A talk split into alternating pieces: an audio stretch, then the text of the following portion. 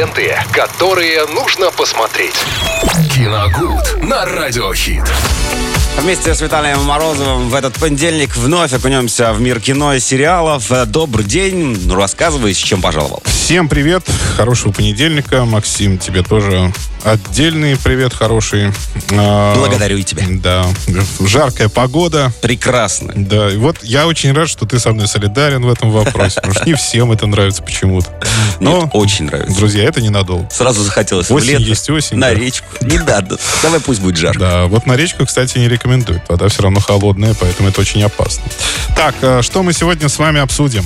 А, на прошлой неделе состоялся он, он и... Онлайн.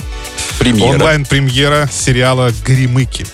А, это наш российский сериал от э, стримингового сервиса «Премьер». Что там про кукол. А, совершенно верно. Режиссером выступил Никита Тамаров. И это такой, ну, э, наверное, за долгое время первый «Маппет» э, сериал, который попытался, во всяком случае, вобрать в себя, наверное, все лучшее, что есть в Южном парке, в Gravity Falls, наверное, даже где-то.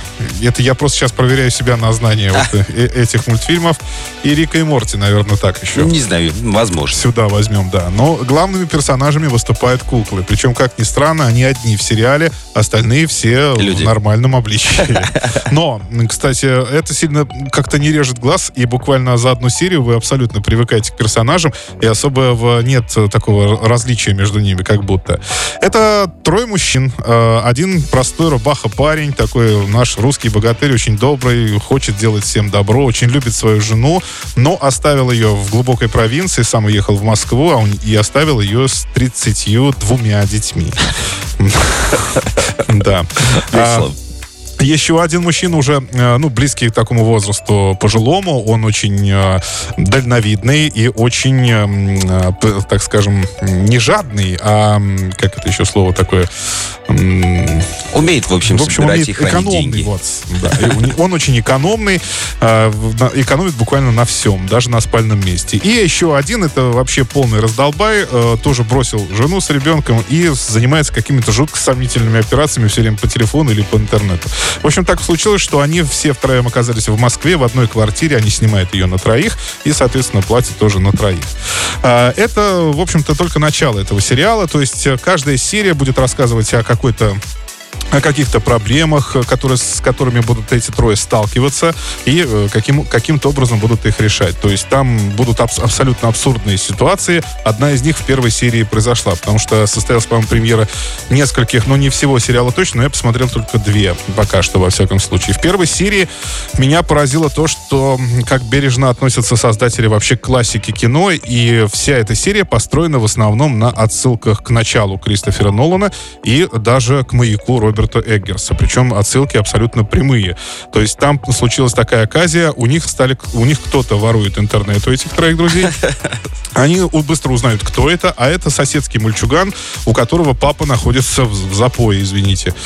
Вот. И они решают спасти, во-первых, папу для семьи, для мальчика, ну и, соответственно, спасти свой интернет. И, и вот как э, дальше развиваются события в фильме «Начало», они начинают погружать себя, но в этот не в сон, а как раз-таки в алкогольное вот это забытье. Ну, как так, так называемый, смоделировав так называемый запой. То есть они перемещаются в какое-то непонятное пространство, там тоже есть лимп, как в начале, именно туда ушел э, тот мужчина, которого они ищут, им надо его срочно найти. А, и когда они туда попадают, то есть это уже такая декорация маяка Эггерса получается. Но выглядит все э, весьма забавно. Но есть огромный ряд минусов. Это юмор. Почему-то считалось, что это один из перспективных и э, во вторую очередь остроумных проектов.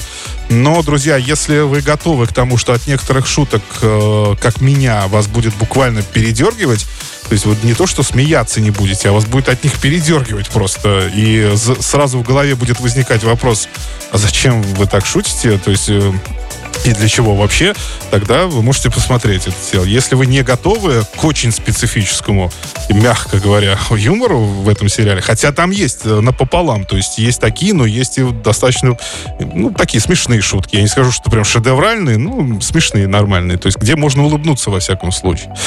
Вот. И в две серии, в общем, я посмотрел, ну, так скажем, специфический проект. Специфический. Ну, мне кажется, был расчет на это, чтобы сделать Да, э, наш уж- отечественный аналог вот этим вот, Вот, всем. наверное, да, это ори- то, что он оригинальный. Да, он оригинальный с куклами. И Маппет сериал такой выходил только, по-моему, последний раз на НТВ был культовые куклы вот эти, да, ну там были политики в основном.